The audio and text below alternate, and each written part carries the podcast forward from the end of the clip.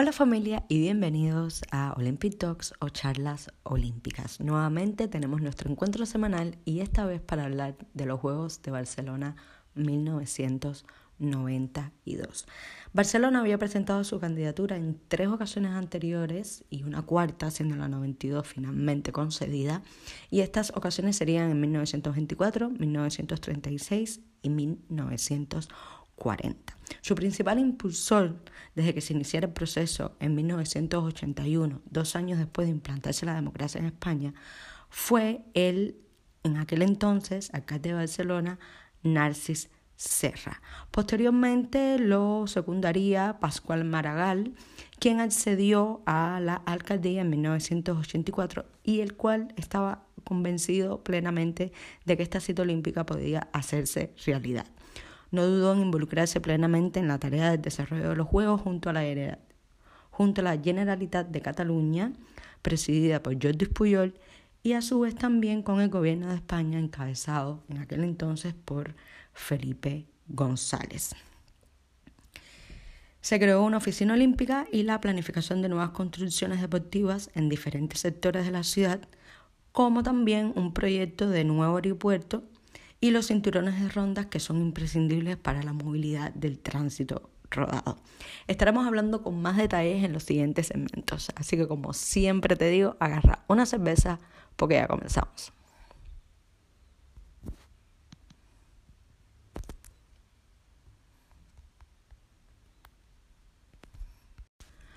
Los Juegos se inauguraron el 25 de julio con la presencia del rey Juan Carlos I de España, así como la reina Doña Sofría, el presidente de la Generalitat de Cataluña Jordi Puyol, el alcalde de la ciudad Pascual Maragall y el presidente del gobierno español Felipe González.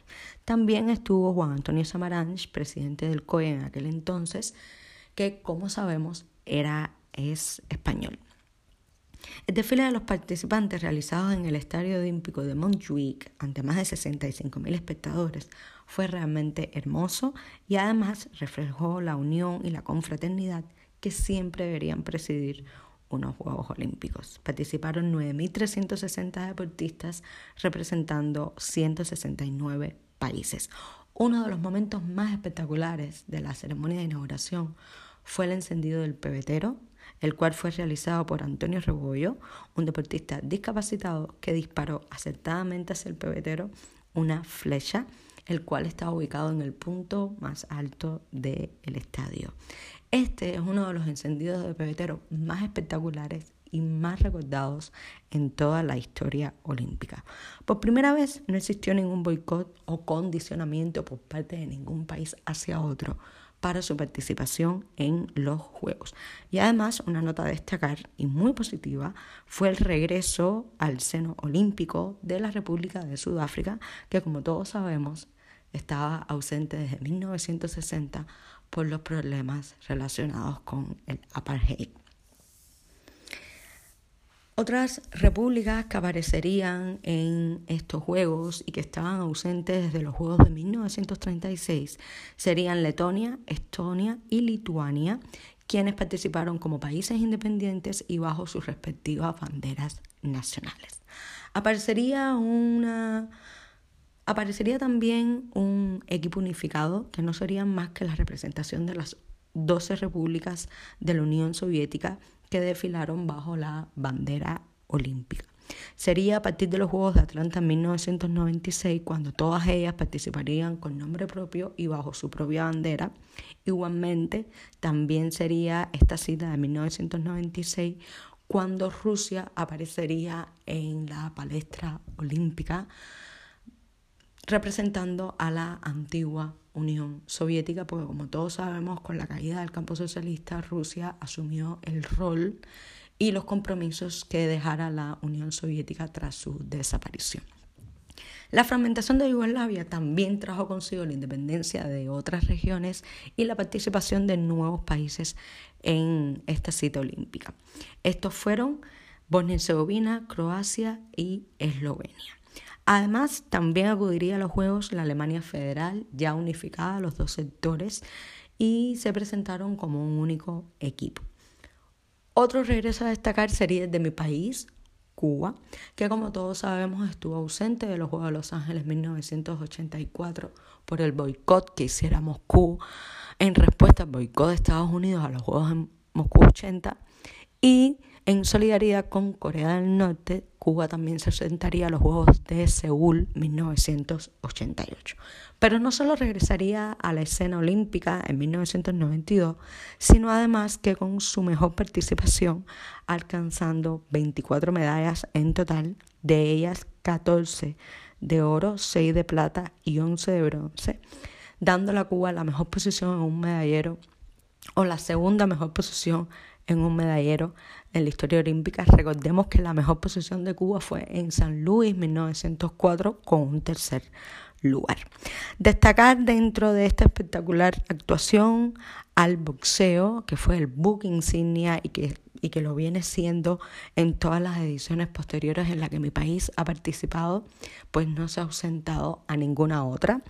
Y dentro de este book insignia del boxeo, pues mencionar a el púgil Félix Sabón, que ganaría el primero de sus tres oros consecutivos, pues también se convertiría en tricampeón olímpico, y al ya mencionado, conocido, mítico Teófilo Stevenson. El medallero esta vez estaría encabezado por el equipo unificado con 112 medallas, seguido de Estados Unidos con 108 y en tercer lugar la Alemania Federal con 82 puntos.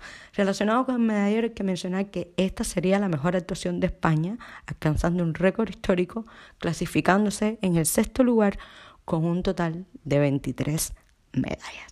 El béisbol se convirtió oficialmente en un deporte olímpico, así como el badminton, el judo femenino y la marcha femenina.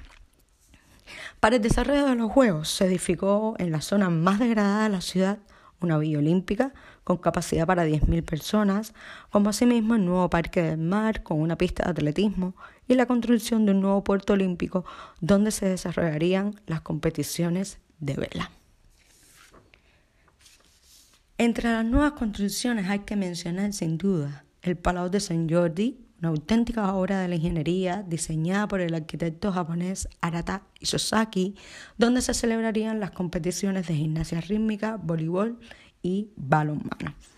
La mascota de esta ocasión sería Kobe, que representaba la figura de un perro pastor del Pirineo catalán y fue creado por el diseñador valenciano Rafael Mariscal en estilo cubista.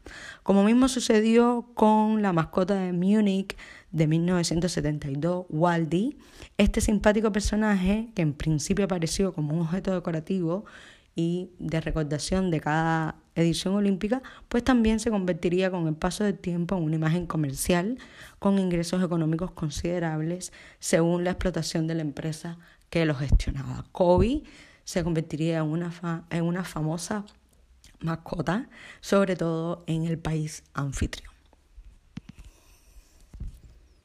Y como siempre hacemos un espacio para hablar de los atletas más destacados. Pero antes de mencionar a aquellos de manera individual, vamos a hablar del mítico Dream Team.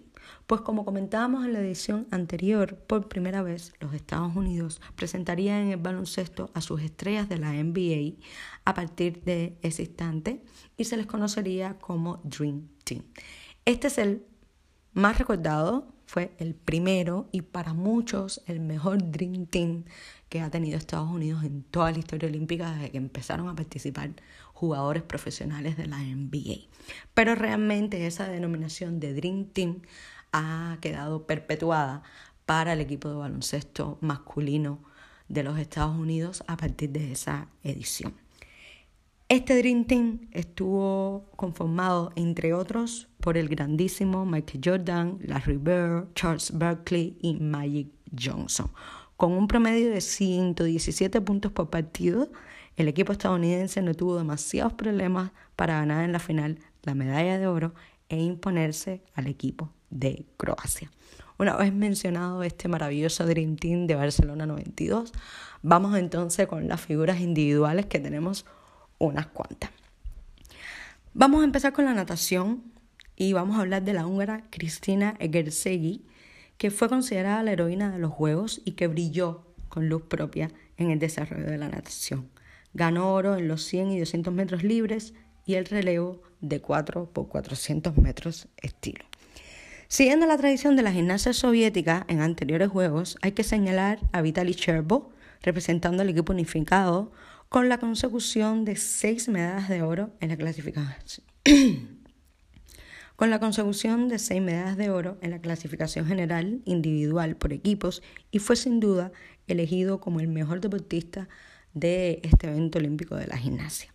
Un héroe del atletismo sería el atleta estadounidense Kevin Young a batir la plusmarca mundial de 400 metros vallas con un increíble tiempo de 46.78 que seguiría vigente 24 años más tarde cuando todavía estaría como inalterable en las tablas de récord mundiales.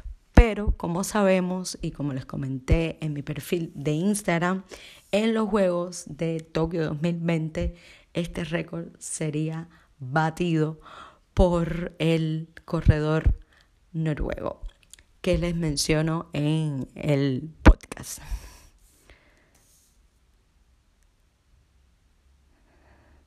Pero en los Juegos de Tokio 2020 este récord sería batido. Si quieres saber quién fue, tienes que ir a la página de Instagram del podcast para enterarte. Otro hecho a destacar se produjo cuando el inglés Linford Christie ganó los 100 metros lisos con una marca de 9.96, convirtiéndose a sus 32 años como el, como el velocista más veterano de toda la historia olímpica. Una agradable presencia en las pistas de competición fue la actuación de la norteamericana Gate Divers, esta atleta extraordinaria que permaneció sentada en una silla de ruedas durante dos años debido a una grave enfermedad, volvió totalmente recuperada y no solo volvió, además ganó, se tituló campeón olímpico en los 100 metros lisos con una marca de 10.82.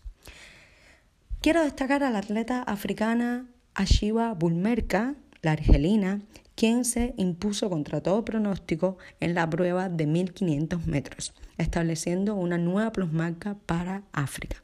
Esta atleta fue recibida como una heroína al regreso al GEL, pero fue condenada por los islamistas por no llevar pantalón largo y negarse además a llevar el velo en una actuación pública, por lo que se vio tristemente obligada a emigrar a Europa para poder entrenar. En 1995 fue galardonada por sus valores deportivos y humanos con el premio Príncipe de Asturias del Deporte. De este premio vamos a estar hablando en el perfil de Instagram más adelante, así que estén atentos. Hay que destacar por la parte del país anfitrión a Fermín Cacho, quien ganó los 1500 metros, obteniendo la primera medalla de oro olímpica para España en la prueba de atletismo en toda su historia. La clavadista china Fu Mingxia, de 13 años, se convirtió en una de las medallistas de oro de olímpicas más jóvenes de todos los tiempos.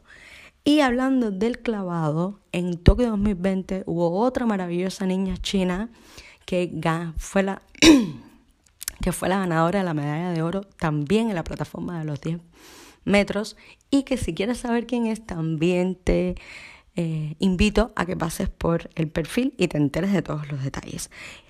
Evelyn Ashford ganó su cuarta medalla de oro olímpica en el relevo 4 por 100, lo cual la convierte en una de las cuatro atletas femeninas que lo han conseguido en toda la historia olímpica. Y para terminar, voy a hablar de la prueba clásica de los Juegos Olímpicos como es la maratón que es siempre muy esperada y que esta vez fue dominada por los corredores coreanos y japoneses en la versión masculina, que de forma sorprendente se impusieron a los favoritos de aquel entonces. El ganador fue el coreano Hwang Chung Cho con un tiempo de 2 horas y 13 minutos al imponerse a un japonés Koichi Morichita en un apretadísimo duelo. Y ya entramos en el momento de las curiosidades y como siempre les traigo unas cuantas de esta edición y voy a comenzar con algo que a lo mejor no podemos considerar curiosidad, pero que sí quería poner en esta sección y es una nota musical. Y es que esta fue de las pocas ediciones que tuvo temas oficiales para el desarrollo de los juegos y no solo tuvo uno, sino que tuvo dos. El primero de ellos es el archiconocido Barcelona, una canción de corte clásico compuesta cinco años antes por Freddie Mercury y Mike Moran. Mercury era un admirador de la soprano lírica Montserrat Caballé, un gran admirador, y ambos grabaron el tema oficial a dúo. Debido a la muerte lamentable de Mercury ocho meses antes, el dúo no pudo interpretar la canción juntos durante la ceremonia de apertura y en su lugar se reprodujo una grabación de la canción sobre un cuaderno de viaje de la ciudad al comienzo de la ceremonia.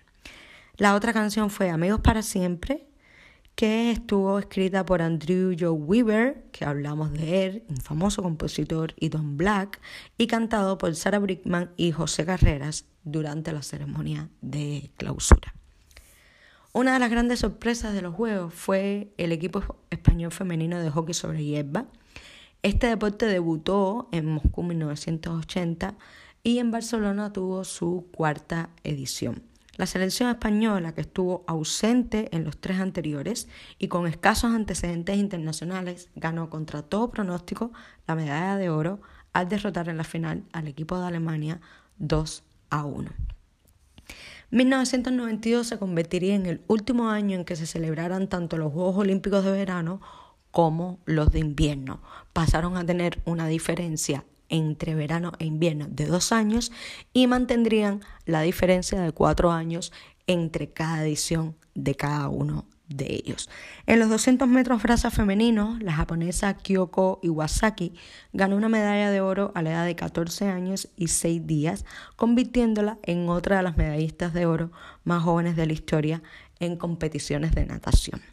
Indonesia ganó la primera medalla de oro de su historia después de haber ganado una medalla de plata en los Juegos Olímpicos de Moscú, en los Juegos Olímpicos de Seúl 88.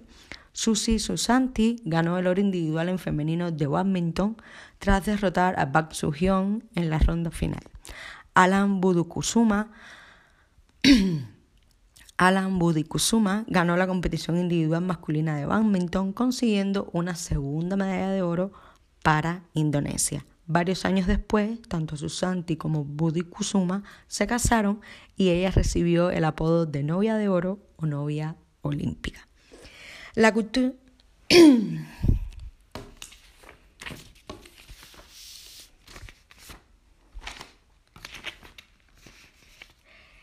En Barcelona 92 se cumpliría el 20 aniversario de la masacre de Múnich 1972, la cual comentamos en aquel episodio, y el 500 aniversario del decreto de la Alhambra.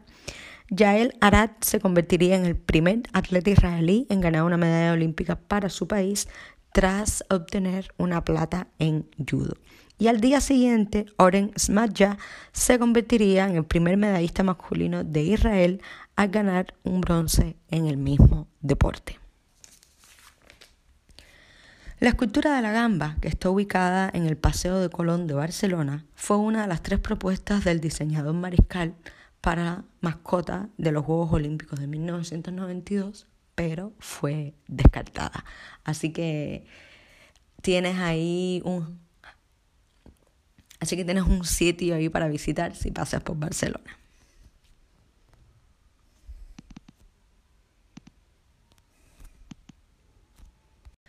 Los Juegos Olímpicos de Barcelona 92 serán recordados no solo por sus éxitos deportivos, sino por el convencimiento, la identificación y la integración de todas las instituciones del país y su ciudadanía, lo que hicieron posible que el ejemplo de la ciudad condal cundiera fuera de las fronteras, mostrando al mundo la fuerza que suelen tener el deporte cuando se dejan aparcados todos los problemas, ya sean políticos, raciales, étnicos o religiosos. La celebración de estos Juegos tuvo un enorme impacto en la cultura urbana y en la proyección exterior de Barcelona. Aportaron miles de millones de dólares para las inversiones en infraestructura que se consideran mejoraron la calidad de vida de la ciudad y su atractivo para la inversión y el turismo. Barcelona se convirtió, tras estos Juegos, en una de las ciudades más visitadas de Europa después de París, Londres y Roma. La nominación de Barcelona en el verano de 1992 desencadenó la puesta en marcha de un ambicioso plan de transformación urbana que ya se había desarrollado con anterioridad. Barcelona se abrió al mar con la construcción de la Villa Olímpica y el Puerto Olímpico en Poblenou. Se crearon nuevos centros y se construyeron modernas instalaciones deportivas en las zonas olímpicas de Montjuic, Diagonal y Valdebrón. También se reformaron hoteles y se construyeron otros nuevos. El aeropuerto de Prat se modernizó y se amplió con la apertura de dos nuevas terminales. Los Juegos de Barcelona 92 fueron un éxito rotundo, tuvieron una participación masiva, no hubo boicot y además resurgieron a una ciudad que estaba más degradada y la convirtieron en una moderna ciudad que es un punto de referencia dentro de España y una ciudad obligada a visitar. Esto es todo para nuestro episodio de hoy. Como siempre te recuerdo que tengo perfil en Instagram y página en Facebook, donde siempre, siempre, siempre hay información extra de cada uno de los episodios y alguna que otra relacionada con este maravilloso mundo del deporte. Mi nombre es Giselle y te mando un beso enorme.